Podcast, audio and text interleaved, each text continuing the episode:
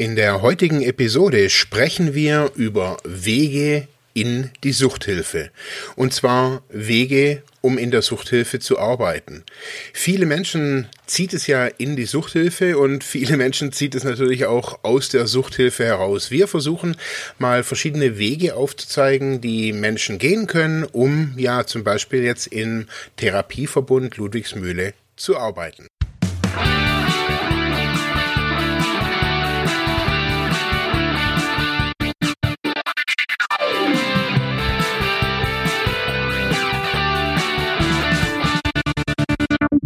Herzlich willkommen bei Freiheit ohne Druck. Mein Name ist der Kratz und bei mir ist wieder der Marc Hasselbach. Hallo.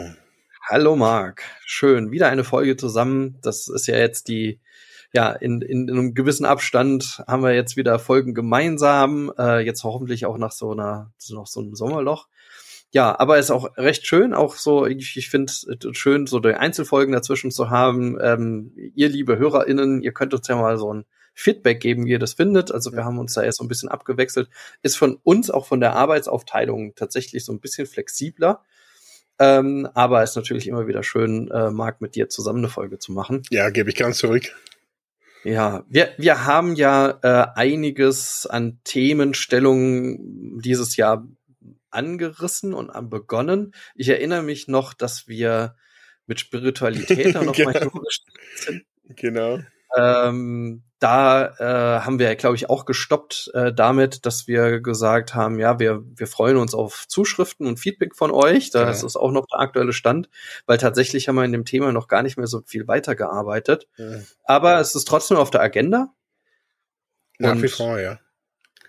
Ja, also und freuen uns dann natürlich auf Input von eurer Seite. Da gab es ja damals auch zu den Folgen äh, auch noch mal einiges äh, an, an einiges an nettem Feedback, das wir auch schon eingebaut haben.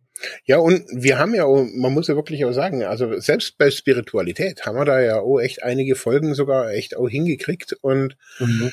ähm, aber wenn ich mir so jetzt so dieses halbe Jahr oder Dreivierteljahr jetzt mal so angucke, also es war schon auch echt ein super bunter Mix, den wir da irgendwie ähm, ja, produziert haben, muss man echt sagen.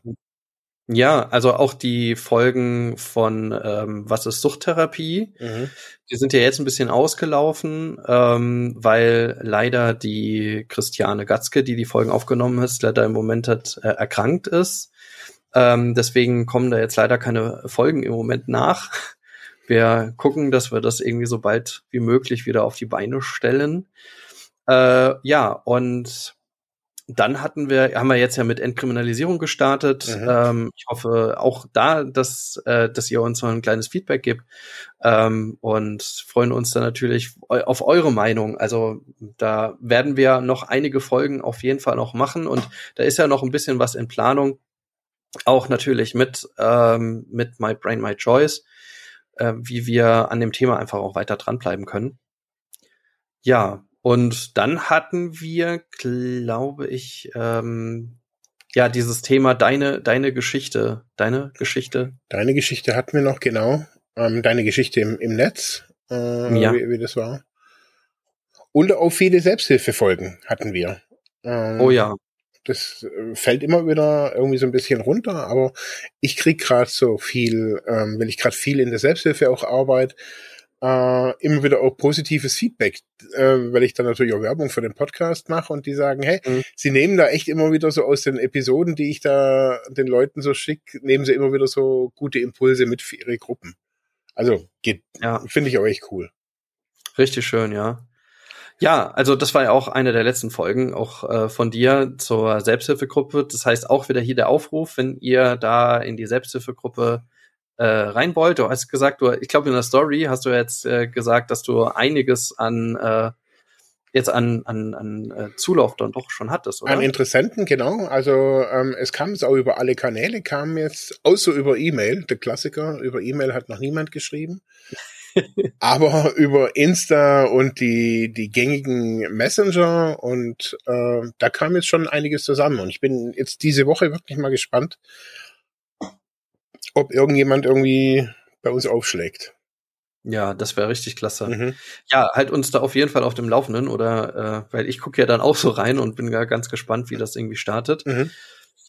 Ja, ja also und äh, ansonsten, genau, also diese Geschichte, die, deine Geschichte ähm, in den sozialen Medien oder deine Geschichte im Netz, ja, da, das ist tatsächlich so ein bisschen abrupt äh, geendet. Da hatten wir einige Folgen Anfang des Jahres. Da würden wir uns natürlich mega freuen, ähm, wenn wir daran weiterarbeiten. Da sind wir gerade so ein bisschen am Basteln, damit wir das so ein bisschen offen machen, wie wir da ähm, uns nochmal, ja, wie wir an daran weitermachen. Wir hatten ein paar Ideen, die sind leider nicht so ganz aufgegangen. Ähm, deswegen äh, orientieren wir uns da um. Aber wenn ihr, davon hier nochmal der kleine Aufruf, wenn ihr selber äh, eure Geschichte schon im Netz erzählt habt, es gibt da ja einige auch sehr erfolgreiche, ähm, ja, wie soll man sagen, Influencer, Suchtfluencer, ne? Ich glaube, du hast mal Suchtfluencer gesagt. ja, die Suchtfluencer. Ja, also, ja, also es gibt da ja einige sehr erfolgreiche. Mit einigen haben wir ja auch schon selber Folgen gemacht. Also ich glaube, das wäre langweilig, mit, mit denen jetzt nochmal die gleiche, ihre, ihre Geschichte irgendwie aufnehmen. Aber ähm, ja, wenn, also selbst wenn es kleine Kanäle sind, wenn es äh, kleine Insta-Kanäle sind oder Facebook-Kanäle oder auf Twitter aktiv oder wie auch immer, äh, wenn ihr suchterfahren seid und ähm, habt eine Geschichte, die ihr jetzt schon erzählt oder erzählen wollt in unterschiedlicher Weise im Netz, dann lasst es uns gerne wissen und dann gehen wir gerne mit euch da in Austausch, weil wir würden dann natürlich gerne auch so ein bisschen nach außen tragen, was ist so der, der Sinn dahinter, ähm, also was ist, ist euer Sinn dahinter? Was ist euer Ziel? Wo wollt ihr hin? Wie seid ihr da drauf gekommen? Ähm, weil wir gerne so auch ein bisschen in, ja auch dieses Wissen vernetzen wollen mit, mit anderen, die den Podcast hören und vielleicht sich selber Gedanken darüber machen, auch wie gehe ich da in den Start und wie könnte ich das machen. Und auch, genau. und auch wenn, also was ich immer wieder finde, auch im Netz sind, ähm, sind Blogs, also so, vielleicht kleine Blogs, die jetzt auch keine eigene Domain haben, die irgendwo noch gehostet sind, aber wo Leute einfach so ganz klassisch tagebuchmäßig ähm, so ihren Alltag so ein bisschen beschreiben.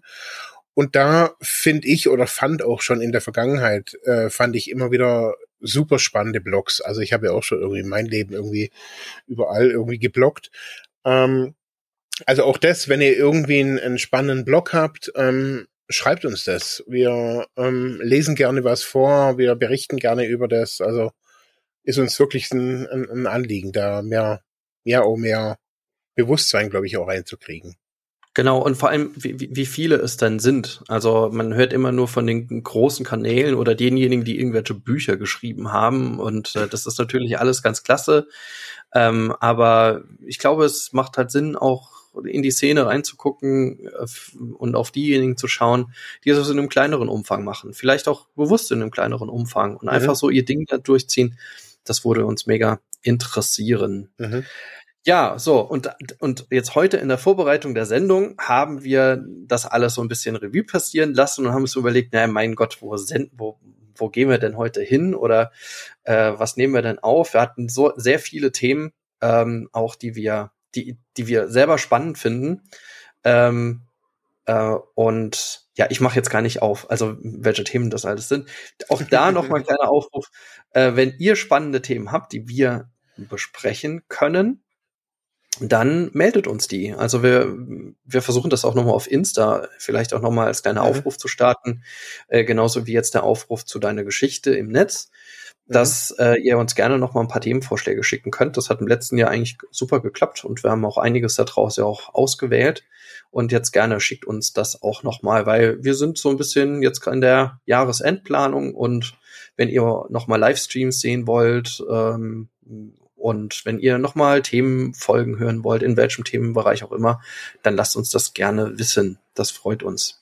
Ja, aber während wir da so drüber sinniert haben, äh, sind wir auch auf die aktuelle Situation gestoßen. Ähm, jetzt gerade auch die aktuelle Situation in der Suchthilfe oder vielmehr auch im Therapieverbund. Und äh, da ist es im Moment so über den Sommer, dass ein Thema äh, bei, auch bei uns in der Geschäftsleitung äh, ganz besonders brennt und das ist ja eine hohe Stellenfluktuation. Mhm. Ähm, also es sind viele Stellen offen bei uns im Moment ähm, und es gibt viele, die auch ja wechseln, ihren Job wechseln aus ganz unter unterschiedlichen Gründen, aber das hat sich doch ein bisschen gehäuft, ähm, weswegen auch hier nochmal auch ist in den Show Notes verlinkt Ähm, Nochmal ein kleiner Hinweis, wenn ihr Lust habt, in die Suchthilfe einzusteigen, möglicherweise auch dann bei uns im Therapieverbund, dann äh, schaut doch gerne auf diese Seite, die Stellenangebote. Und vielleicht ist ja auch was dabei für euch. Ähm, das ist das eine. Das andere ist aber, dass wir ganz grundsätzlich darüber irgendwie äh, angefangen haben zu sinnieren, wie kommt man denn heutzutage über, überhaupt in die Suchthilfe? Ja, also für mich war, wo, wo ich die, die, die Masse, also was heißt die Masse? Äh, oder halt die, für mich erstmal so, war schon erstmal so überraschend. Ähm, jetzt, ich gucke eigentlich nie auf die Stellenangebote bei der Ludwigsmühle. Ähm, also wenn auf diese Unterseite und dann war ich schon überrascht. Und dann fand ich es aber wieder cool zu sehen, also wie viele Wege es in die Suchthilfe eigentlich gibt. Also, ähm, also ich kann das ja nur so aus betroffenen Sicht sagen, so dass man, dass es bei uns ganz, ganz viele gab, auch in der Gruppe oder auch danach äh, in der Therapie, die, die gesagt haben, ja, sie würden gern irgendwie hier als Therapeut mhm. weiterarbeiten. Also das war, ich würde mal sagen, zwei Drittel der Leute haben haben das ganz klar gesagt, hey, in irgendeiner Form würde ich gerne, nicht nur irgendwie würde ich das gerne zurückgeben, sondern würde auch gerne, ja, meine Erfahrung damit einbringen und, und, und, und, und, und, und. Ähm, und die Frage ist aber wirklich so wie, ja, wie komme ich eigentlich in die Suchthilfe? Ähm, also für mich war immer klar, ich möchte eigentlich nicht in der Suchthilfe arbeiten. Ähm, hab auch alles dafür getan. Also das war, für mich war schon während dem Studium, also wo ich dann nachher studiert habe, ähm, habe ich eine, eine Hausarbeit geschrieben über Suchthilfe. Und das war mit Abstand meine schlechteste Hausarbeit ever. Die war wirklich so grottenschlecht. Und die hat auch gesagt, hey, das war, ist nur persönlicher, persönlicher Quark. So hat die das gesagt. Das ist doch keine Hausarbeit.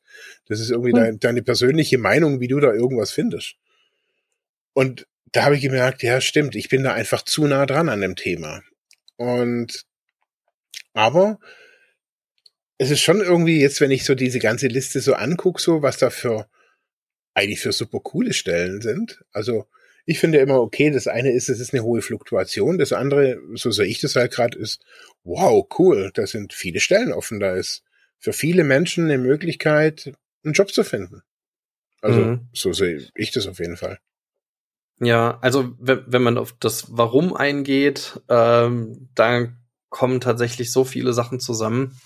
Ähm, ich glaube, das können wir gar nicht in, in, in einer Stunde jetzt irgendwie ja besprechen. Vor allem ist es halt auch so, dass äh, die Gründe ähm, ja einerseits vielfältig sind, andererseits ähm, ist es äh, ja, teilweise auch so so so eine also wir wir machen uns da intern sehr sehr viele Gedanken drüber ne, wie wie wir das anpacken können weil auf der anderen Seite steht auch ein großer Fachkräftemangel jetzt schon seit Jahren irgendwie im Haus und das ja. bereitet natürlich ähm, sozialen Trägern also nicht nur uns in der Suchthilfe sondern generell natürlich ein, ein großes Kopfzerbrechen weil man ähm, und darum dieses Thema jetzt auch nochmal weil man so einfach ja. diese Sucht erfahrenen Sucht ähm, Stellen, Sucht, SuchtmitarbeiterInnen Stellen äh, gar nicht so einfach besetzen kann, weil teilweise die Qualifikationsanforderungen ähm, eine bestimmte Höhe haben oder wie auch immer. Ich glaube, viele auch nicht genau wissen, äh, kann ich mich da bewerben, soll ich mich da bewerben und reicht das irgendwie aus?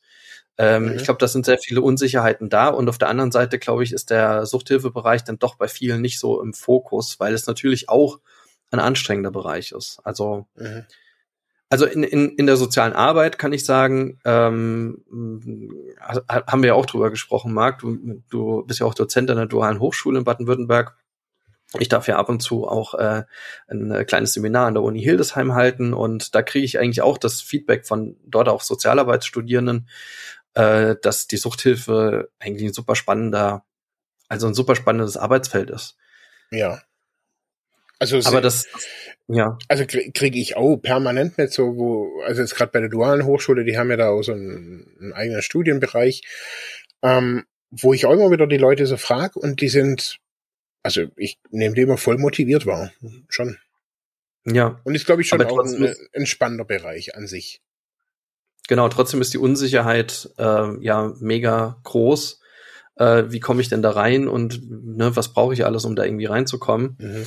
Ähm, ja, ähm, auf der anderen Seite ähm, äh, merken wir, dass im Moment, äh, und das ist wieder so ein bisschen Mutmaßung, aber ähm, wir merken, dass, glaube ich, aus so diesen Corona-Jahren mhm. einfach die äh, Anstrengung ähm, oder ja auch die ja, einfach die Überlastung aus dieser ganzen Zeit mit den ganzen Schwierigkeiten, die da waren im privaten, aber auch natürlich auch vor allem auch im dienstlichen Bereich, mhm. ähm, dass die einfach jetzt die, die Mitarbeiter ausgelaugt sind. Also an vielen ja. Stellen kriegen wir das halt mit. Also es sind jetzt nicht diejenigen, die jetzt gekündigt haben, sondern auch die, die jetzt da sind und die viele Jahre da sind, geben das eigentlich als Rückmeldung. Äh, es ist im Moment irgendwie Kante dicht, trotz, trotz Urlaub etc., weil einfach und da, da müsste ich sagen, irgendwie bei uns hat das im Träger mit in der Omikron-Welle auch stark eingeschlagen. Also mhm. wir haben ja zum viel Glück gehabt, aber auch viel Prävention, Vorbereitung getroffen äh, seit 2020 eigentlich, dass äh, bei uns keine Fälle in, also in den Kliniken aufgetaucht sind. Das haben wir auch sehr lange und gut geschafft, aber natürlich diese ganzen, die hoch ansteckenden Varianten, irgendwann hat man die im Haus mhm. und das war dann auch der Fall und zum Glück, in Anführungszeichen Glück, in der Phase, in der rundherum schon alles ein bisschen entspannter war. Wenn ich mir überlege, dass das irgendwie am Anfang der Pandemie passiert wäre, dann wäre sofort gleich irgendwie klinikdicht und mhm. äh, was weiß ich für mehrere Wochen und so weiter. Und jetzt war es halt eher so, dass man halt ja mit wachem Verstand das Ganze managen konnte. Also nach einer Woche war das meistens auch schon wieder durch, also mhm. Woche oder anderthalb und zwei. Also dann war auch schon wieder die Einrichtung clean, ja, von Corona. Ähm, aber ähm, trotzdem war das ja anstrengend. Ähm, also für die Mitarbeiter dann auch vor Ort, ja. Mhm. Aber auch ähm, viele Vertretungszeiten, die aufgetreten sind, ähm, die durch Corona kurzfristig irgendwie ausgefallen sind, dann mussten andere das vertreten. Ähm, ich habe irgendwie die Wahrnehmung, dass auch die Urlaubszeit viel länger ist dieses Jahr als in den vergangenen Zeiten. Irgendwie hat schon Urlaube sehr, sehr früh angefangen im Jahr und zieht sich eigentlich von früher bis, bis in den Spätherbst. So habe ich das vielleicht noch nie so wahrgenommen, aber das ist irgendwie so, das sage ich jetzt auch nicht als Vorwurf, sondern das ist natürlich auch immer etwas, was natürlich mit den Einrichtungen was macht. Ne? Und mhm. dann nicht, nicht eine Woche Urlaub, sondern gleich irgendwie drei. Ja. Ähm, was dann auch versucht wurde, in den Abteilungen auch zu hinzukriegen. Also dass man auch die Erholungszeiten jetzt auch irgendwie hinbekommt. Mhm. Was wiederum auf der anderen Seite natürlich wieder für Vertretungszeiten sorgt. Also so, so, jetzt mal, wie gesagt, in diesem Bereich so schon der Analyse, ähm, mhm. wollten wir eigentlich gar nicht hin so. Aber ähm, ich glaube, das sind so verschiedene, verschiedene Dinge. Ich glaube, das muss man einfach zur Ergänzung nochmal sagen. Mhm. Und ähm, wir haben jetzt auch Mitarbeiterversammlungen gehabt ähm, Betriebsversammlung ähm, in einer Tochtergesellschaft und eine Mitarbeiterinnenversammlung, eine Hauptgesellschaft. Da, wir haben auch dieses Jahr auch eine Mitarbeiterbefragung durchgeführt, um das dann noch mal alles auch äh, zu sehen. Und ähm, ja, Überforderung, die war schon deutlich spürbar. Wenn auch, das muss man dazu sagen, nicht nicht so viel ähm, Unterschied zu der Mitarbeiterbefragung, die wir ja vor der Corona-Phase gemacht haben, äh, Pandemie gemacht haben, mhm. 2018. So viele Unterschiede gab es da jetzt nicht, ähm, aber trotzdem ja, sehen wir einen deutlichen Trend, dass es halt natürlich erstens in der Kommunikation jetzt dadurch, dass die irgendwie die Teamsitzungen nicht richtig stattgef also schon stattgefunden haben, aber sich natürlich der Infl Informationsfluss geändert hat, ähm, dass ähm, ja einfach durch die Pandemie schon einiges an an Strukturen irgendwie entstanden sind, die am Ende sich schon auf die Belastung, die Arbeitsbelastung irgendwie auch auswirken. Mhm. Und äh, das, das ist so ein anderes Ding, an dem wir jetzt gerade arbeiten. Und ähm, ich, ich mutmaße, dass natürlich auch einige Mitarbeiter ganz sich gesagt haben, irgendwie, ja, also sie möchten gerne irgendwie sich auch beruflich verändern. Auch das ja. war irgendwie dabei. Mhm. Ne?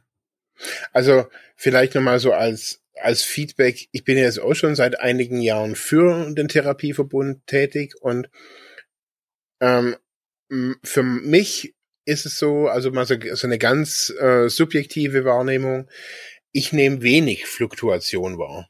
Ähm, mhm. Also ich habe jetzt unabhängig natürlich, dass ich äh, natürlich viel mit dir kommuniziere, aber ich bin ja schon auch mit echt vielen Mitarbeitern irgendwie in, in Kontakt. Und da Also die sind ja auch alle in der Suchthilfe, muss man ja sagen. Also ich nehme ich nehme nicht so viel Fluktuation wahr. Auch wenn es vielleicht jetzt gerade vielleicht mhm. mal so ist, aber so im Wesentlichen arbeite ich oder kommuniziere ich eigentlich jetzt seit Jahren immer mit den ja, gleichen Leuten aus unterschiedlichen Abteilungen. Das stimmt, das ist richtig. Wir haben wirklich einige, äh, das sind auch die, auch sehr Engagierte, mit denen du natürlich dann auch zu tun hast, die, mhm. die dann auch, ähm, auch über, über ihre eigene Arbeit hinaus, ne, sich dann nochmal kümmern um digitalen Auftritt oder ja. so ein digitales Projekt irgendwie übernehmen und sagen, oh, ich habe da Bock drauf. Und das ist natürlich, das sind natürlich sehr, sehr wertvolle MitarbeiterInnen, für die ich da irgendwie sehr ja. froh bin. Und tatsächlich die sind auch diejenigen, die bleiben in der Regel. Mhm. Und ähm, das ist natürlich, ja, das, das freut einen natürlich mega. Ja, aber nichtsdestotrotz, also ähm, ich glaube, ich, würde halt gern wissen, ähm, habt ihr auch demnächst so einen Verbändeaustausch dazu, ob das im, in der gesamten Branche so ist im Moment. Also so nehmen man es, glaube ich, auch wahr. Also ich glaube, der Gesundheits, also wir sind ja ein Teil des Gesundheitssystems, aber natürlich auch, so Suchthilfe steht ja so ein bisschen dazwischen, Gesundheit, Sozialsystem und ist ja komplex, Suchthilfe irgendwie zwischen den verschiedenen Sozialgesetzsäulen. Mhm. Aber ich glaube, der ganze Bereich ist schon stark beansprucht durch die Pandemie und durch vieles andere jetzt im Moment hat irgendwie auch. Ja. Also ich und der Fachkräfte, also wir, also alleine ähm, auch äh, zum Beispiel im, in, in unserem Kinderhaus, da haben wir ja auch einige Stellen frei.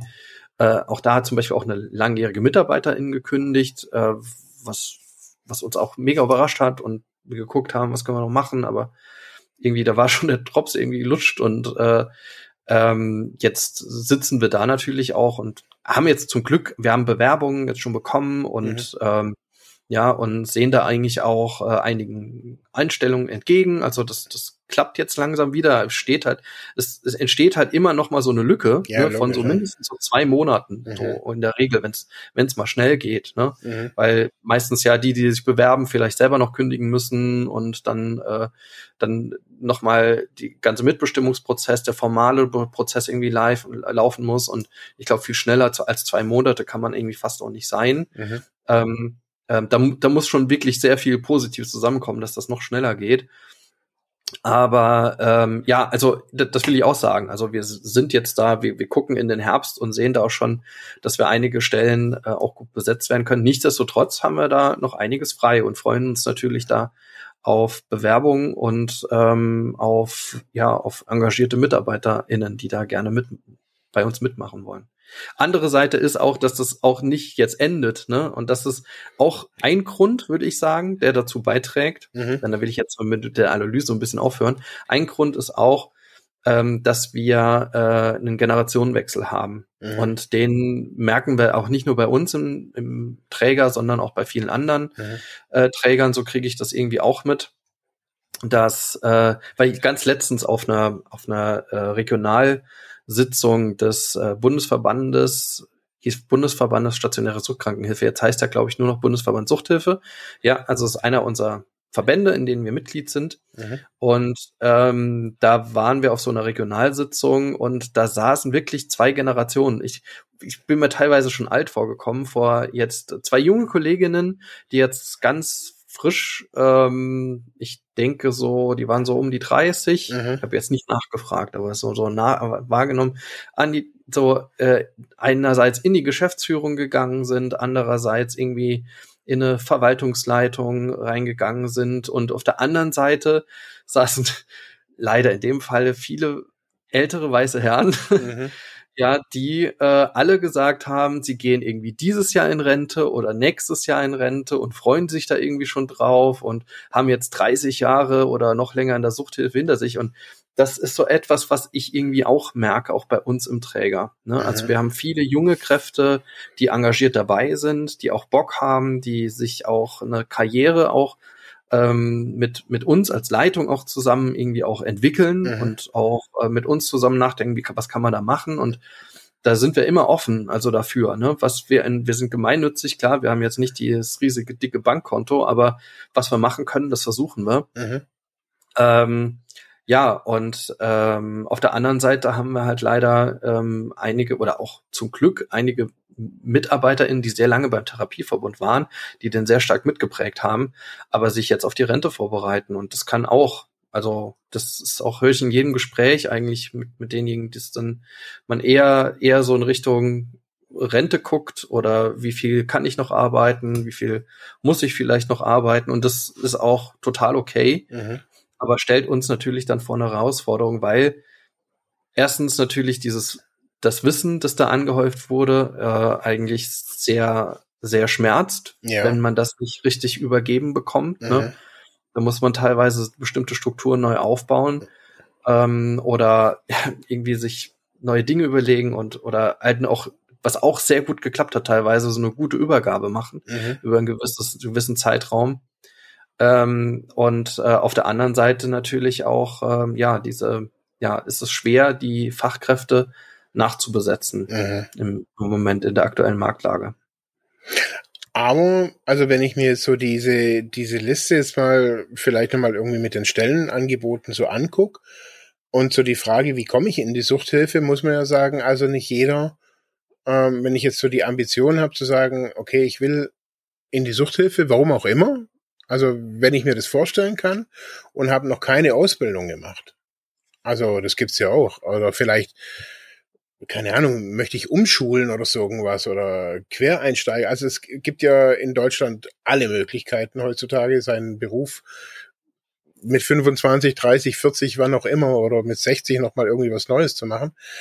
Ähm, also wenn ich mir die Liste angucke, da gibt's ja nicht nur den klassischen Therapeutinnen oder Therapeutenberuf mhm. quasi so in der Ludwigsmühle, sondern also das ist ja wirklich ein, ein bunter Strauß ähm, von, von Berufen, wenn ich mir das so angucke. Genau. Ähm, das ist tatsächlich, hat sich da in den letzten Jahren, in den letzten 20, 20, 30 Jahren würde ich sagen, schon stark gewandelt. Ähm, also wir, die Suchthilfe ist ja noch nicht so alt. Gerade auch die Drogenhilfe ist noch nicht so alt. Mhm. Das muss man immer noch mal sagen. Also unser Träger ist jetzt dieses Jahr 41, letztes Jahr 40-jähriges Jubiläum gehabt. Ähm, und ja, und die Suchthilfe insgesamt für Drogenabhängige ist eigentlich auch aus diesen Zeiten, aus den 70er Jahren. Mhm. Ähm, und gerade Deutschland hat es auch so langsam entwickelt. Unsere Suchtberatungsstellen, die wir haben, die sind so in den 90er Jahren langsam, haben sie sich aufgebaut. Die Fachstellen, teilweise waren die ja jetzt bis auch, auch da haben Kolleginnen äh, nach langer Zeit äh, haben das Berufsleben ähm, beendet, ja. Ähm, auch da zum Beispiel haben die aber dann diese Fachstellen, ähm, zum Beispiel die frauenspezifische Suchtberatung haben die seit den 90er Jahren begleitet. Das, das ja. macht natürlich was. Äh, und, und die sind damals in so eine Fachstelle reingegangen ähm, und waren natürlich irgendwie Sozialarbeiterinnen oder äh, Sozialarbeiter oder äh, haben irgendwie eine Grund, Grundausbildung und dann wurde man aber auf dem Job ausgebildet. Mhm. Also das waren dann noch so Zeiten, auch in den 90ern, in denen es dann spezifische Ausbildungen gab, die man dann aber auch vor allem dann bekommen hat, wenn man schon in der Suchthilfe war mhm. und sich dann quasi Training on the Job mäßig darauf ja. ausgebildet hat. Das sorgt natürlich dann am Ende dafür, dass ich natürlich einen Mitarbeiterstamm habt, der, der, der extrem gut ausgebildet auf die Suchthilfe ist, aber wenn ich das wieder spiegeln würde, also wie jetzt dann die Stelle nachbesetzen würde, mhm. dann müsste ich das ja alles wieder machen. Ja. So, und das ist natürlich, das geht nicht. Es gibt da draußen auch nicht den Ausbildungsgang Suchtberater. Also mhm. vielleicht irgendwo, aber wenn, dann würde ich das Fragezeichen dran machen, wie sinnvoll der ist. Mhm. Ähm, und wenn, dann ist es vielleicht so ein, ein Zusatz, äh, wie soll man sagen, ein berufsbegleitendes Zusatzangebot. Ja, auf jeden Fall kein staatlich so, anerkanntes irgendwas. Eben, also es gibt jetzt, du kannst jetzt nicht von, von, hast dein Abi in der Tasche und gehst dann irgendwie äh, zum Ausbildungsinstitut und sagst, ich will jetzt Suchtberater werden. Also mhm. das, das geht halt nicht. Mhm. Aber das nur noch mal also als, als äh, Hintergrund so ein bisschen, mhm. ähm, dass, dass sich natürlich diese Ausbildungsgänge äh, und die Qualifizierung für den Suchthilfebereich heute weitgehend ja doch schon verändert haben.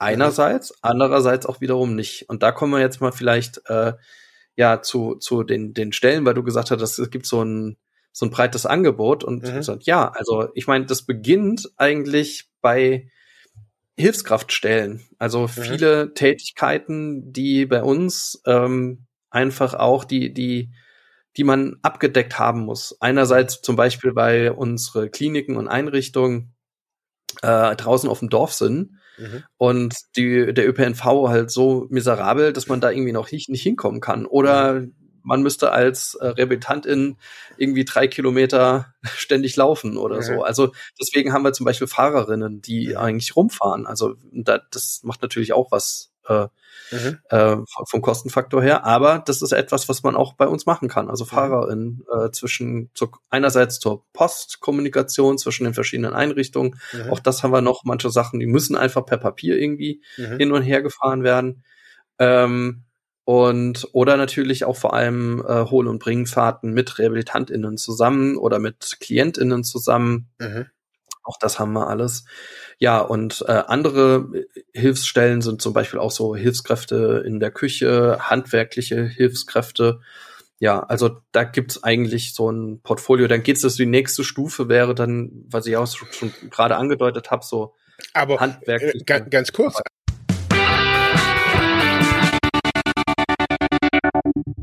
Hey Leute, eine kurze Info zwischendurch. Wir wollen, dass unser Podcast werbefrei bleibt und Daher haben wir eine kleine Spendenseite eingerichtet bei Better Place. In den Show Notes ist der Link. Klickt doch da drauf und lasst uns eine kleine Spende da. Danke und jetzt geht's weiter.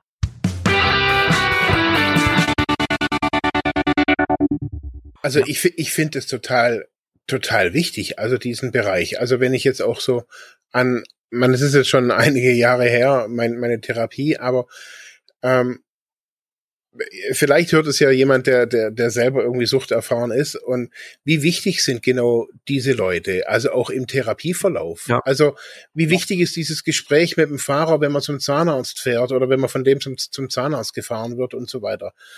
Dem heult man jetzt nicht unbedingt irgendwie äh, das Herz aus, aber man hat mal wieder so ein, so ein Stück normale Konversation, die nicht therapeutisch vielleicht auch ist.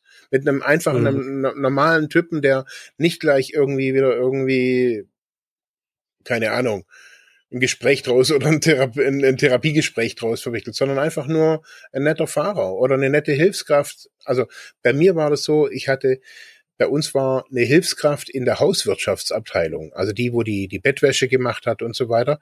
Da war eine Hilfskraft und das war so eine resolute Mutti ähm, die hat mich irgendwie halt auch immer so ein bisschen an meine Mutter erinnert und die hat immer so, so ganz direkt so, da, da, da, da, da, los, mach das jetzt hier, bababam. Also nicht wie, die hat ja auch keinen therapeutischen Auftrag. Die hat, also die hat gesagt, hey, ich kümmere mich drum, dass das Ding hier sauber ist und, und, und, und Ende. Und ich muss nicht nett sein, sondern du sollst das Zeugs machen.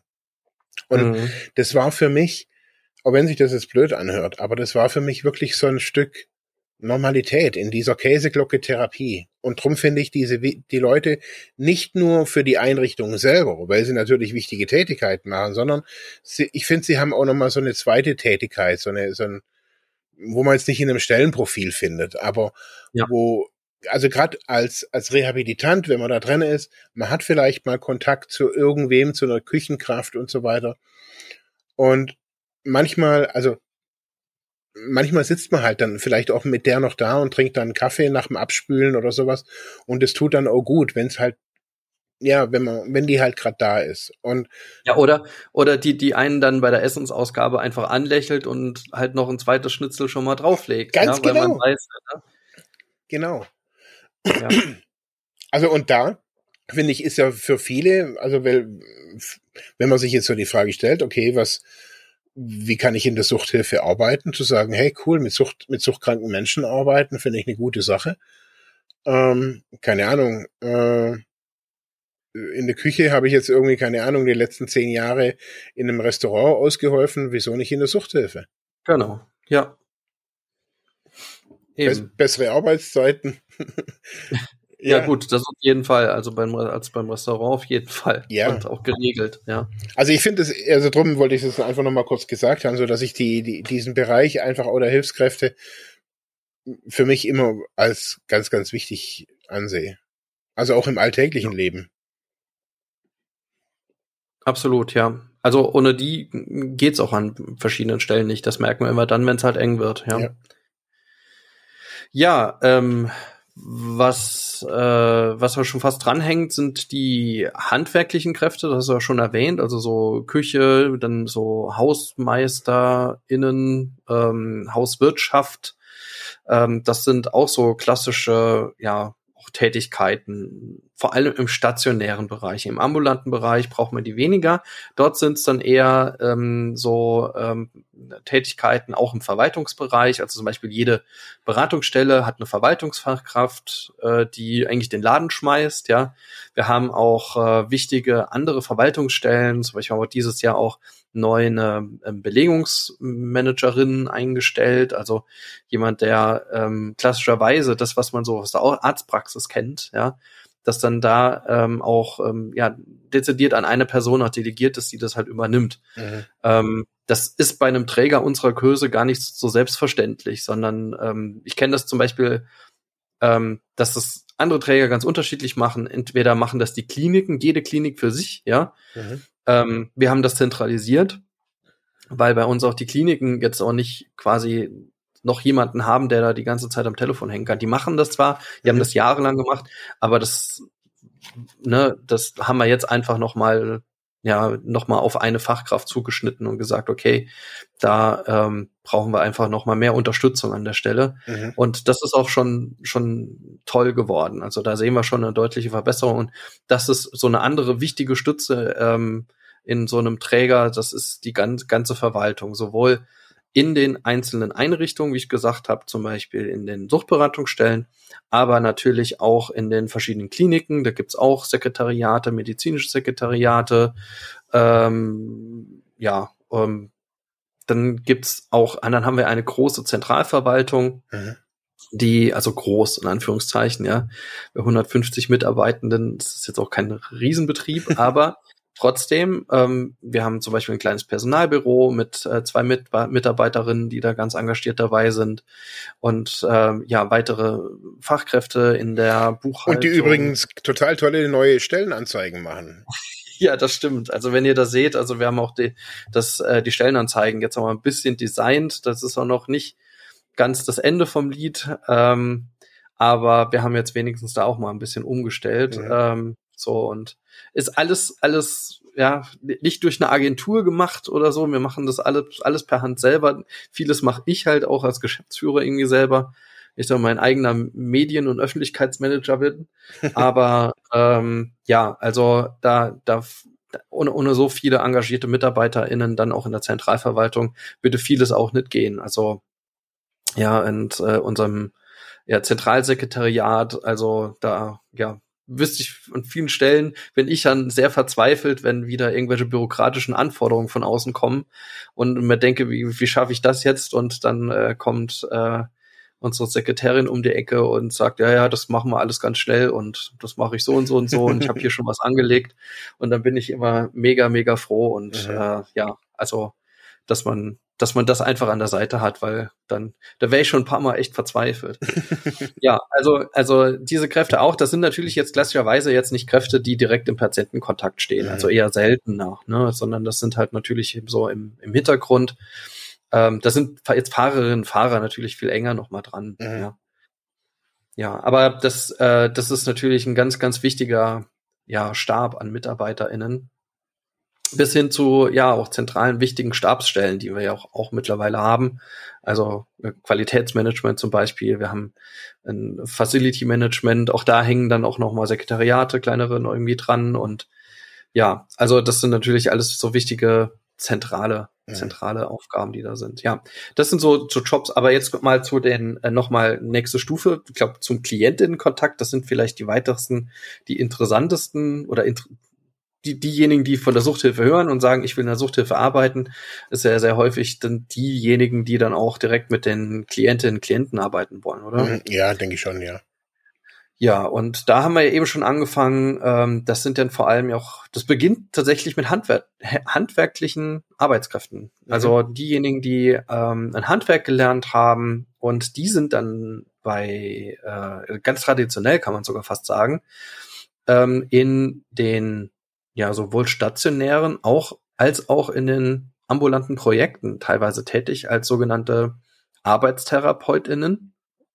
oder ErgotherapeutInnen ähm, oder sogenannte Fachanleitungen, also die dann bestimmte Fächer, also anleiten. Das ist Fachanleitung ist eher so ein Begriff, der kommt dann aus ähm, den Arbeitsmarktprojekten, ne, wo dann das ist dann mehr nochmal eine stärkere pädagogische Tätigkeit. In der Arbeitstherapie sagt es ja schon, der Name ist es eher so eine therapeutische Tätigkeit. Also das heißt, ähm, in dem Falle zum Beispiel bereitet man die berufliche Reintegration äh, der Rehabilitantinnen in der äh, Suchttherapie schon vor. Also man schaut an, was können die noch, können die irgendwie auch handwerklich noch, wie, wie weit können die das? Teilweise gibt's auch so eine, eine körperliche äh, diagnostische Einschätzung, also eine arbeitsbezogene äh, diagnostische Einschätzung. Mhm. Ähm, was kann dann noch gemacht werden? Da gibt's auch so Tests, die machen wir dann auch mit den äh, RehabilitantInnen und schauen, wie, ja, wie ist der aktuelle Stand, was kann da noch gemacht werden ähm, bis hin zu solchen Tests auch so äh, Interessentests, die dann da gemacht werden. Also mhm. welches Berufsfeld, wo möchte ich rein? Ne? Und dann gibt's halt auch eine Möglichkeit in einem gewissen Rahmen in der Arbeitstherapie dann auch bestimmte Felder auszuprobieren. Also jetzt klassischerweise in der Ludwigsmühle haben wir, wir haben eine große Schreinerei dort mhm. ja noch. Also das heißt gerade dieser ganze Schreiner, aber auch Metallverarbeitungsbereich. Wir haben sogar schon Kurse für StaplerfahrerInnen gemacht, also in Kooperation mit jemand, der dort dann noch die Prüfung abnimmt. Mhm. Also ähm, wo wir dann auch geschafft haben, dass Rehabilitantinnen dann vom aus der Reha gehen und haben dann wenigstens auch so einen Staplerschein, ja, cool. mit dem man ein bisschen was anfassen kann, an, anfangen kann. Mhm. Ähm, ja, in der ähm, in der äh, ähm, ja nicht Landwirtschaft kann man nicht sagen. Also früher war das ja auch mal in der in der Suchttherapie so, dass es so landwirtschaftliche ähm, Therapieeinrichtungen gab. Wie war, das bei dir, Marc? Gab es da irgendwie sowas wie, wie Schweinestall oder sowas? Nee, ne? Ja, ja, doch, klar. Ja? Ja, ja. Aber man konnte da keine Ausbildung machen. Arbeits, also so reiner, also ich, doch, ich konnte schon, doch stimmt, ich konnte schon überall als reinen Arbeitsbereich auch arbeiten, stimmt, ja, doch. Auch im, ja. auch im Stall. Ja, das gab's, das, ich, ich glaube, das wird auch immer ein bisschen weniger, kommt auch auf die Einrichtung an, weil mhm. das natürlich ein Bereich ist, der natürlich auch, ich glaube, mittlerweile unglaublich verrechtlich ist. Und ja. also wir, wir in der Ludwigsmühle gab es bis vor ein paar Jahren jetzt auch noch äh, Esel, die dort betreut wurden, mhm. aber auch nur, ja, die waren auch schon aus einer Tierrettung irgendwie und ähm, als dann einer der beiden leider irgendwie verstorben ist und einer nur noch da war, äh, der hat dann noch getrauert und äh, irgendwie haben wir dann gesagt, okay, nee, also das bringt alles nichts mehr, das, das hat doch also auch aus, mhm. aus gutem Gewissen haben wir dann gesagt, äh, wir konnten den dann selber auch nochmal in so eine Tierrettung, Tierpflege übergeben und dann, dass der mit mhm. anderen Eseln jetzt nochmal woanders irgendwie sein restliches Leben verbringen kann. Ja. Ähm, das, deswegen, also man kann da auch ethisch gespaltener Meinung sein. Ich habe da eher so eine Haltung, wo ich sage, aus Tierrechtsperspektive finde ich das mittlerweile nicht mehr so doll, dass, dass Tiere innerhalb der Reha eingesetzt werden, aber es gibt da schon noch einige Einrichtungen, die das sehr erfolgreich irgendwie in Konzepten vereinbart haben. Ja, ist also, aber eine andere Diskussion. Eben, und also so war das, also jetzt bei uns war das, also wir hatten auch gar keinen Tierkontakt in dem Sinne. Also wir haben schlussendlich den Stall halt geputzt oder halt jeden Morgen halt da die, den Stall gemistet. Ähm, aber im Wesentlichen hatten wir haben wir halt auf dem Bauernhof gearbeitet, um mit Erde, also um, um, um körperlich mhm. zu arbeiten. Also das war schlussendlich erstmal der, der tiefere Sinn. Jetzt nicht, dass die, dass wir da irgendwie Hautkontakt mit den Kälbchen oder bla bla bla. Ähm, mhm. Da lief gar nichts. Also das haben die, die, die Bauern, die da, also die waren auch super professionell. Das waren anthroposophische Bauern. Der eine war aus den USA, die waren super ausgebildet und die haben ihr Ding da gemacht und wir kamen da halt morgens, haben den Stall sauber gemacht mit 20 Mann oder 10. Dann war der Stall sauber und dann schlussendlich waren wir da bloß auf Feldern und haben mhm. solches, aber mit Kühen oder Tieren haben wir eigentlich, vielleicht in der Freizeit ist der eine oder andere da halt hin und hatte da irgendwie, aber dann war das nichts Therapeutisches. Und es gab bei ja, uns, ja. bei uns gab es auch keine Thera kein Therapiehund, Katze, Vogel oder sonst irgendwie so irgendwas. Also gab es bei uns nicht.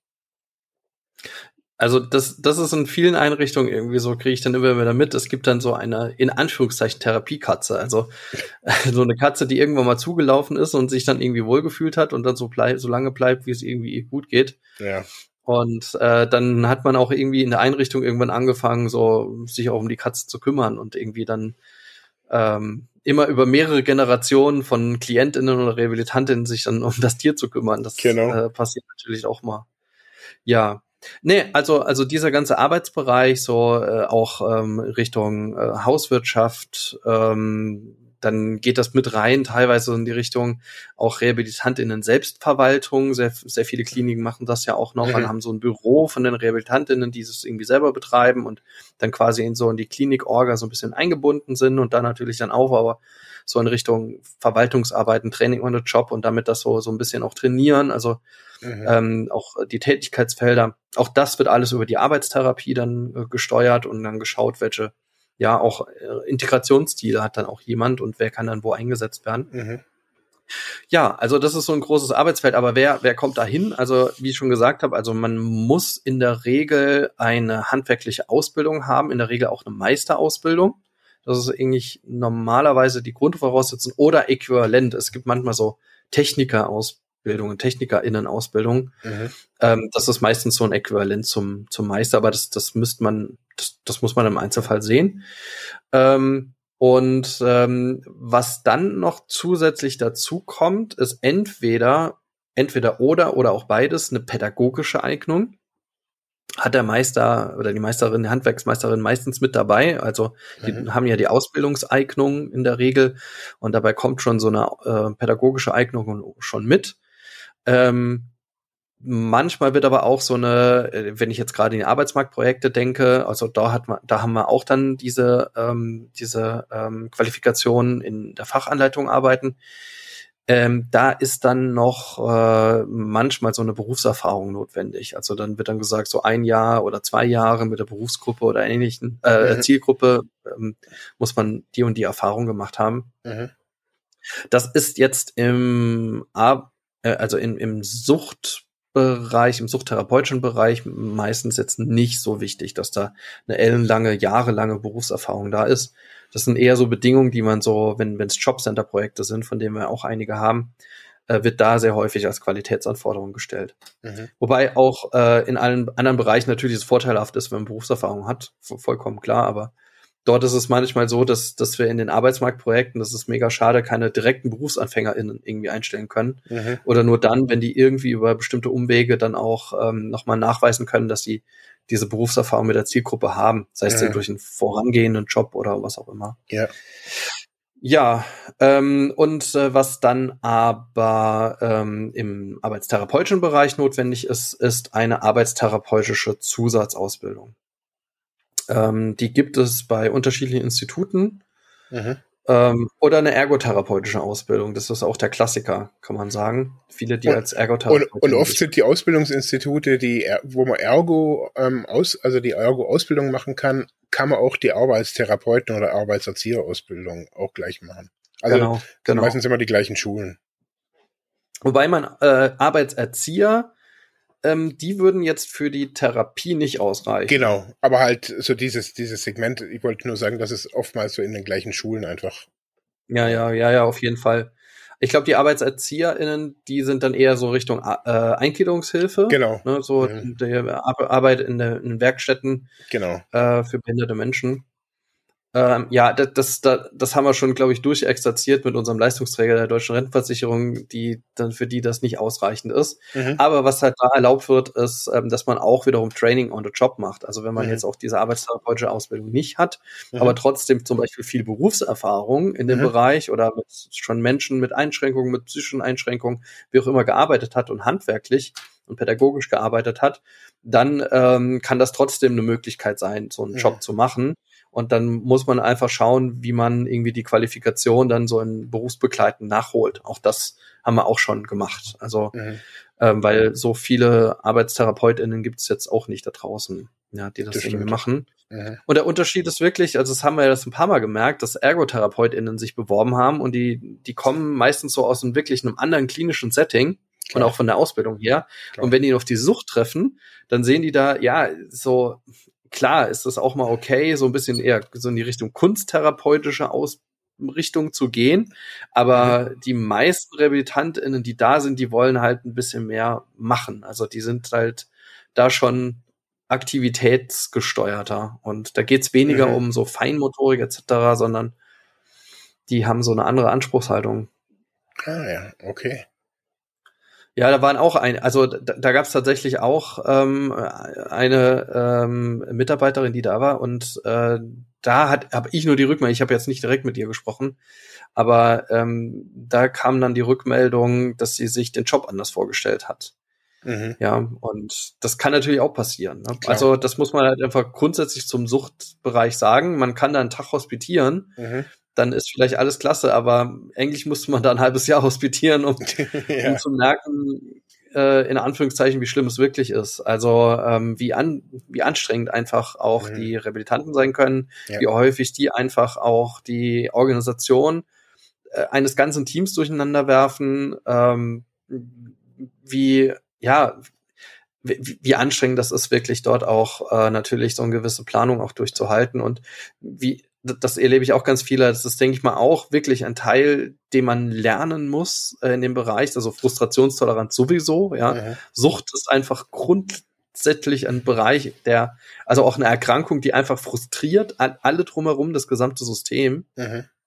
Ähm, aber ähm, ja, man muss einfach auch so lernen, sehr flexibel zu sein. Also ja. selbst wenn man sich so eine klare pädagogische Planung für die nächste Woche gemacht hat und dann kommt man montags in die Einrichtung, dann ist vielleicht ein Therapeut krank, ähm, dann äh, ja fehlt vielleicht auch eine Hauswirtschaftskraft, dann muss man irgendwie sich da irgendwie dazwischen mogeln, mhm. muss irgendwie gucken, dass man jetzt auf einmal statt einer Gruppe irgendwie zwei Gruppen irgendwie dann irgendwie parallel managt nacheinander und das irgendwie hinbekommt und das ist natürlich mega anstrengend. Also da ist, sind, arbeiten bei uns ganz, ganz viele Organisationstalente, die da mit viel, mhm. ja, auch äh, Geschick, aber natürlich auch mit viel Frustrationstoleranz ähm, den Tagesbetrieb aufrechterhalten. Das muss man einfach der Ehrlichkeit halber soweit sagen. Ne? Das ist einfach auch, das sind die Arbeitsbedingungen, die sind dann einfach anstrengend.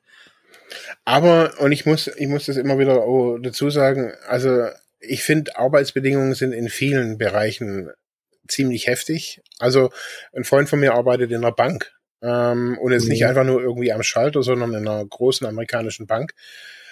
Und wo ich, also nicht, also nichts Weltbewegendes, sondern der macht viel mit Recht und bla bla bla, aber auch der schildert genau das Gleiche und kein therapeutisches, pädagogisches äh, Team oder sonst irgendwas, aber der sagt, oh hey, mit den, mit, mit den, mit den Kunden, mit den Klienten oder mit was weiß ich was, die, ständige Fluktuation, ständige internationale, also ich glaube heutzutage sind viele Bereiche ähm, ja sehr anstrengend. Also mhm. würde ich jetzt einfach mal so sagen. Ich glaube einfach so, dass, weil es gibt ja auch immer wieder so, ja, auch Leute, die, die lange in der Suchthilfe sind, also Fachkräfte, die, die da lange sind. Und ich glaube halt, also wenn ich jetzt nur meine, meine frühere Therapeutin sehe, die kenne ich länger als jede andere Frau in meinem Leben, ähm, die ist schlussendlich ja ihr halbes Leben in der Suchthilfe und mhm. ähm, hat halt, glaube ich, einen Weg gefunden für sich selber mit diesen Herausforderungen umzugehen. Also ich glaube, es ist ein, ein belastendes Arbeitsfeld, glaube ich auch, aber ich ja. glaube, es kann auch, wenn man wenn man einen gewissen, keine Ahnung, für sich einen Weg findet, kann das, glaube ich, auch ein richtig geiler Arbeitsbereich sein. Ja, also es ist halt ist auf der anderen Seite auch so spannend, ne? Also ja. was, was man schaffen muss, ist wirklich die Distanzierungsfähigkeit und man muss einfach auch, da darf die Frustration nicht also an sich ranlassen oder sich nicht davon frustrieren lassen, sondern mhm äh, muss das einfach so annehmen. Ähm, und das ist natürlich anstrengend. Das ist sehr anstrengend, ne? wenn man und das ist eine dauernde, ähm, eine dauernde Herausforderung. Mhm. Also ein gutes Beispiel ist jetzt unsere äh, Übergangseinrichtung Cleantime. Ja, mhm. ähm, hatten wir auch schon mal eine Folge gemacht. Da haben wir auch so ein paar Stellen offen. Aber wenn wenn ich da ins Team komme, die die sind so eingespielt. Mhm. Ähm, aber auch, weil sie einfach untereinander wissen, erstens, dass sie, dass sie erstmal natürlich sich gegenseitig äh, vertrauen können, auf der mhm. anderen Seite aber auch, ähm, dass sie die Jobs untereinander auch übernehmen, also ja. auch für den anderen einspringen. Mhm. Also tatsächlich, wenn da in der Küche jemand ausfällt, also in, in Cleantime ist es noch so, dass es, ähm, das ist ja eine soziotherapeutische Einrichtung, äh, wo man, äh, wenn man nach der Entgiftung noch keinen Reha-Platz hat, einfach noch drei Monate ähm, ein, Dach über dem Kopf findet und auch schon mal so ein vortherapeutisches Setting, so dass man sich irgendwie auch vorbereiten kann auf die nächsten Schritte und noch clean bleiben kann. Ja, mhm. also das ist auch nochmal auch wichtig, auch in einer, in einer cleanen Situation. Und da ist es so, dass es halt ein, ein Team gibt, also gibt es so mehrere Arbeitsteams, ähm, also auch von den Klientinnen, wie sie dort heißen, ähm, die dann ähm, in der Küche arbeiten zum Beispiel. Ein Team arbeitet in der Küche und bereitet einfach das Essen vor mit der Hauswirtschaftskraft. Mhm. Wenn die Hauswirtschaftskraft mal ausfällt, weil die kann auch mal krank werden etc., dann springt da ein anderer Arbeitsanleiter ein. Der mhm. kann auch kochen, ja, weil der halt auch ein Multitalent ist, ne, zum Beispiel an der Stelle. Also mhm. der hat auch mal Hotelfach gelernt, hat jetzt auch eine arbeitstherapeutische Ausbildung zusätzlich gemacht und und und, ne, also mhm. sich dann auch klassischerweise auf dem Arbeitsfeld irgendwie weiter qualifiziert und entwickelt. Aber ähm, das ist so genau das, dass man so äh, auch dann auf einmal sich einstellen muss, okay, dann stehe ich in der Küche. Ja, ja, und dann sich dann auch dabei irgendwie darauf einstellt, man kriegt dann Unterstützung von allen Seiten und macht dann ein einfaches Gericht, so ein paar Pommes und so, das kann irgendwie jeder. Mhm. Oder auch mit den, mit den, mit den Klientinnen zusammen. Also, und okay, dann nehme ich das halt an, dann bleibt halt irgendwie die Arbeit jetzt äh, an was auch immer, dem Tisch, äh, den ich irgendwie gerade vorbereiten will, gerade mhm. in, in der Schreinerei oder so, oder im Arbeitsbereich auch liegen oder an dem Tag wird dann irgendwie nichts im Garten gemacht ähm, oder ich weise dir dann halt halb ein. Also da muss ich einfach flexibel bleiben. Und dort erlebe ich das einfach, dass das schon so eine äh, Arbeitshaltung sich so entwickelt hat. Mhm. Und ich glaube, an, an vielen Stellen in der Suchthilfe ist es einfach so. Also, dass man ähm, ja, also ein, ein spannendes Arbeitsfeld hat, aber auch eins, wo ich dann auch natürlich außerhalb meines regulären ähm, Arbeitsfeldes aus äh, auf über meinen Tellerrand doch häufiger hinausgehe, aber auch viel mhm. lerne dabei. Ja.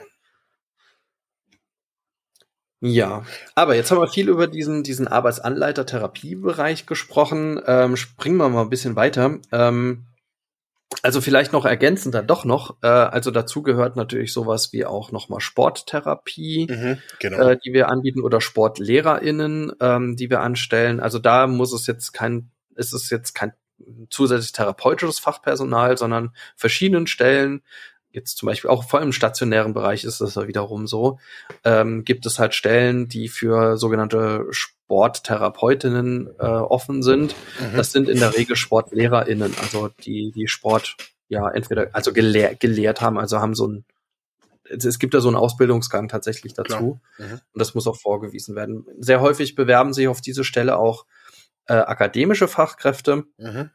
also die Sport studiert haben ähm, das ist, die sind aber häufig überqualifiziert, weil, weil es geht tatsächlich darum, wirklich mit den Rehabilitantinnen zusammen ein Training aufzubauen oder die halt in Bewegung zu halten. Mhm. Freizeit natürlich auch zu trainieren. Also was mache ich in der Freizeit?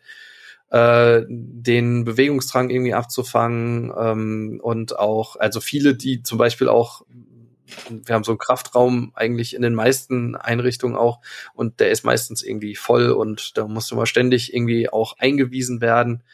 Ähm, diejenigen, die da irgendwie pumpen wollen. Und da müssen natürlich auch Fachkräfte da sein, mhm. ähm, die das irgendwie auch tun. Mhm. Und das ist eher tatsächlich so direkt die, die Arbeit am Klient äh, und an der Klientin, am Klient. Mhm. Ähm, also ähm, während äh, ich habe auch schon erlebt, also dass äh, SportwissenschaftlerInnen sich beworben haben, dann auch eingestellt worden sind und das gemacht haben, ganz fantastisch gemacht haben. Aber da ist häufig häufiger so, dass die sich natürlich was anderes erwarten. Also mhm. die die wollen noch mal irgendwie, glaube ich, glaube ich, noch mal mehr irgendwie da, da aufsetzen und sich weiterentwickeln. Aber auch da, sage ich mal, ist es auch offen. Mhm. Ähm, wenn man sich gut versteht, der, der Arbeitsbereich eigentlich auch floriert und dann sind da eigentlich auch keine Grenzen gesetzt, dass man den Arbeitsbereich auch weiterentwickelt. Cool. Ja. Was wir weniger haben, sind äh, KunsttherapeutInnen. Mhm. Da haben wir in einigen Arbeitsmarktprojekten mal jemanden gehabt, der eher so in der Richtung auch gearbeitet hat. Mhm. Ich meine auch, ja, ich muss mir jetzt rauslehnen, es sind an bestimmten Stellen auch ähm, jemand, der jetzt so eine Ausbildung hat oder wenigstens eine Zusatzausbildung in dem Bereich. Mhm. Also so kreatives Arbeiten, das ist natürlich passenderweise auch was für den gesamten Arbeitsanleitungsbereich. Aber was, was wir zum Beispiel nicht haben, ist jetzt klassische Stellen für Kunsttherapeutin mhm. oder für Musiktherapeutin. Mhm. Das ähm, haben wir ja dann nicht. Wir hatten sogar noch einen Theatertherapeuten. Ja, toll. Mhm. Das, also aber wahrscheinlich auch eher so als Zusatzausbildung, nicht als, als Konzept. Es war doch Oder als konzeptueller Bestandteil. Das ja. war ein konzeptioneller Bestandteil. Es war das, also das Ende der, der intensivtherapeutischen Phase, aber dafür gab es definitiv keinen Sporttherapeut. Also da gab's ähm, ein paar Interessierte, ich glaube, das eine war ein Arbeitserzieher, der da so ein bisschen mit uns Volleyball gespielt hat. Aber ähm, bei uns gab es zum Beispiel auch keinen Kraftraum. Also das war alles tabu. Also Pumpen mhm. und lauter so Gedöns gab es bei uns nicht und war auch verboten, also zu pumpen. Also jetzt irgendwie. Verboten, oh je. Ja, also ein Kumpel von mir oder eigentlich zu der Zeit mein bester Freund, die haben dann wirklich aus alten Schläuchen, wo sie da, so also alte Feuerwehrschläuche, wo sie irgendwo gefunden haben mit Sand und haben dann irgendwie heimlich trainiert und, und so weiter. Und, also, das war halt ein therapeutisches Ding bei denen. Also weil sie halt gesagt haben, also bei uns war das halt so, dass, dass sie gesagt haben, ähm, wenn du jetzt wieder anfängst, dich über deinen Körper zu definieren und so weiter. Ähm, also es war schon sehr ausgelotet. Das durften viele. Ich zum Beispiel musste joggen. Äh, hm. Ich hatte da wirklich gar keinen Bock drauf, aber das war halt wahrscheinlich auch der Grund. Ähm, daher musste hier mein Kumpel, der immer Sport machen wollte, der hat gesagt, ja, er joggt dann mit mir. Somit hatte er seine Joggingrunde und ich ähm, kam auch so ein bisschen ins Jogging rein. Aber an sich war das verboten, aber dafür war halt der kreative Bereich sehr groß bei uns. Und ich glaube, es liegt so ein bisschen halt auch an der Ausrichtung der, der, der, ähm, der Einrichtung. Die Ausrichtung ja. der Einrichtung. ja, auf jeden Fall. ähm, vielleicht noch, was ich jetzt auch noch vergessen habe in dieser Fachkräfte, also das sind ja schon alles Fachkräfte, die wir eigentlich genannt haben.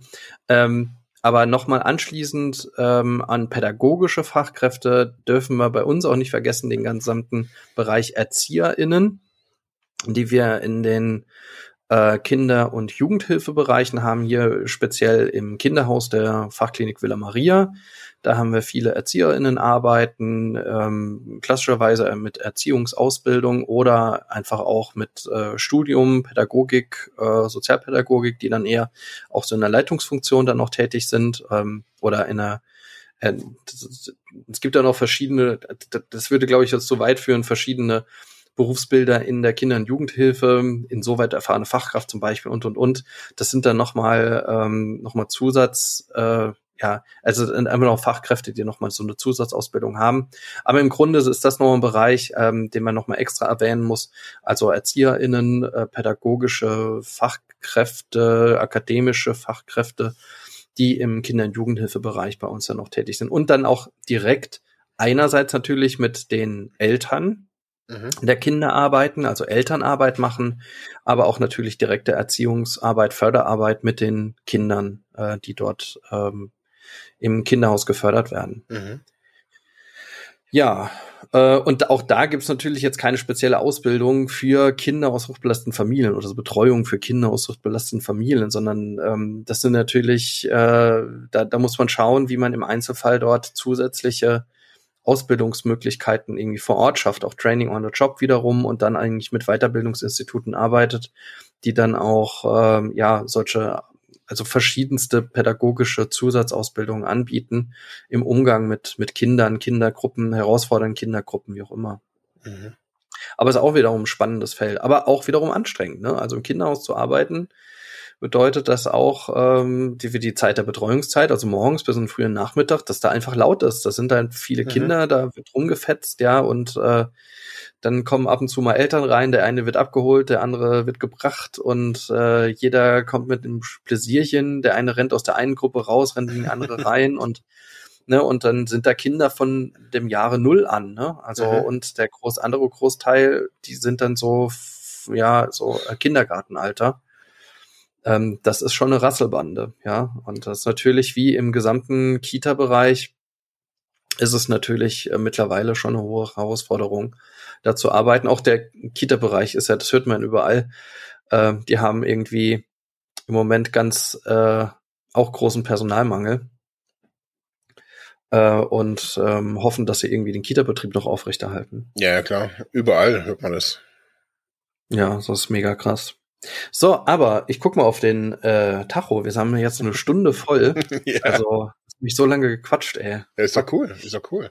Ich finde es super spannend. Ja, aber der, der äh, große Bereich, den wir eigentlich noch äh, besprechen wollen, und das ist der große Bereich der therapeutischen Fachkräfte. Ich würde sagen, den schieben wir auf eine nächste Folge, oder? Ja, finde ich cool, weil ich habe mir nämlich noch gedacht, ähm, also ich hatte gerade die gleiche Idee und ich habe mir gedacht, wie sieht's denn eigentlich aus mit ähm, den ganzen Rehabilitanten? Also mhm. äh, Leute, die, sagen wir mal, dieses klassische Wort Ex-In, also die äh, ja.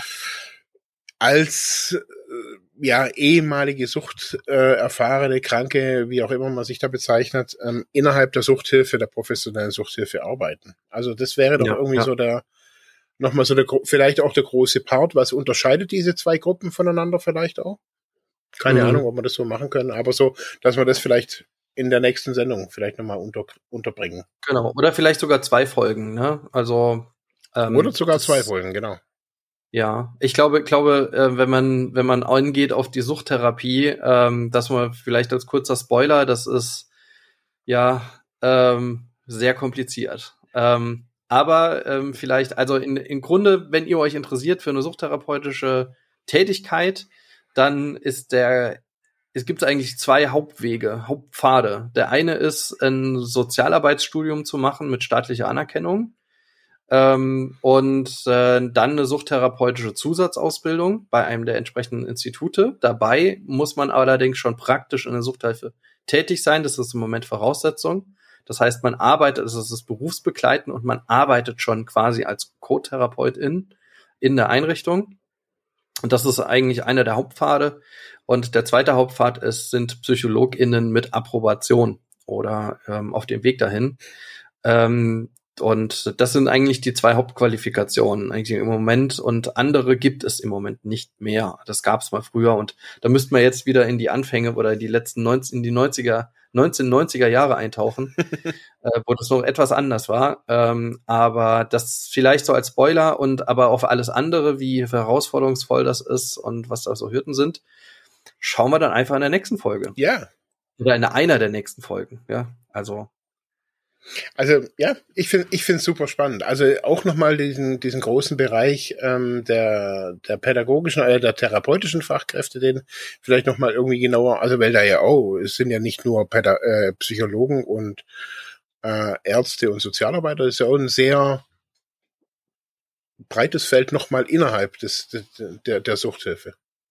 Richtig, ja, ja, ja, ja, genau. Also ähm, ja, genau. Also Suchttherapie haben wir das eine, aber dann richtig, gut, dass du es nochmal sagst, also der weitaus größere Teil ähm, der meisten Fachkräfte in der Suchthilfe, ich glaube, es ist fast der größte Teil, ähm, äh, sind Sozialarbeitsfachkräfte, mhm. ähm, die äh, in Suchtberatungsstellen arbeiten, die in niedrigschwelligen Projekten arbeiten, die überall, wo es denn irgendwelche ähm, ja, Fachstellen für Suchthilfe gibt, ja dort ja als Sozialarbeitsfachkräfte irgendwie anfangen und dann auf dem Arbeitsfeld weitergebildet werden, weil es gibt, wie gesagt, es gibt keine hinreichende Ausbildung zum Suchtberater. Suchtberater. ja, ähm, es gibt mittlerweile gibt es halt schon einige Bachelorstudiengänge oder vielleicht sogar Masterstudiengänge, die spezifisch sind, mhm. die schon auf die Suchthilfe passen. Teilweise bekommt man auch schon äh, gibt ja auch einen Master, ich glaube in, in Frankfurt, ähm, wo man direkt die Suchttherapie mitmachen kann oder dieser begleitend ja. läuft, Köln glaube ich auch. Mhm. Also es gibt ja schon mit, mittlerweile verschiedene Modelle. Ähm, und es gibt aber auch das Modell der dualen Hochschule äh, und, und, und. Also es gibt da ganz vieles. Äh, und ich glaube, da macht es schon Sinn, dass wir uns da noch mal äh, näher mit beschäftigen. Und wenn ihr bis dahin Fragen habt, also schaut gerne natürlich nochmal auf unsere Stellenangebotsseite, aber schreibt uns gerne auch eure Fragen dazu. Also ähm, wie ihr in die Suchthilfe kommen könnt, wenn ihr das irgendwie schon immer vorhattet oder hin wollt oder auch ähm, wenn ihr selber auch schon ähm, einen Karriereweg geplant habt, dann mhm. gerne sagt uns da, gebt uns da einen Hinweis, schreibt uns Feedback oder wie war euer Weg in die Suchthilfe? Dann geben wir das natürlich auch gerne weiter, weil auch da habe ich die Erfahrung gemacht, jeder Weg ist unterschiedlich. Auch meiner war ganz bunt, bis ich da gelandet bin, wo ich gelandet bin, mit vielen Zufällen geprägt. Ähm, und das höre ich von vielen KollegInnen auch. Also, dass der Weg auch in die Suchthilfe sehr bunt sein kann. Mhm. So, Meistens sehr bunt. Sogar ich bin jetzt wieder in der Suchthilfe und ich wollte ja nie hin. Immer, ja, eben, ja. So kommt man. Gut, Gut, dann Dankeschön fürs Zuhören. Ja, schreibt uns auf unseren Kanälen Freiheit ohne Druck auf Facebook, Instagram, Freiheit ohne Druck at ludwigsmühle.de oder auf der Seite Freiheit ohne Druck. Freuen wir uns immer über euer Feedback und dann, Marc, bis zum nächsten Mal und ihr da draußen auch. Dankeschön fürs Zuhören. Ciao, ciao. Tschüss.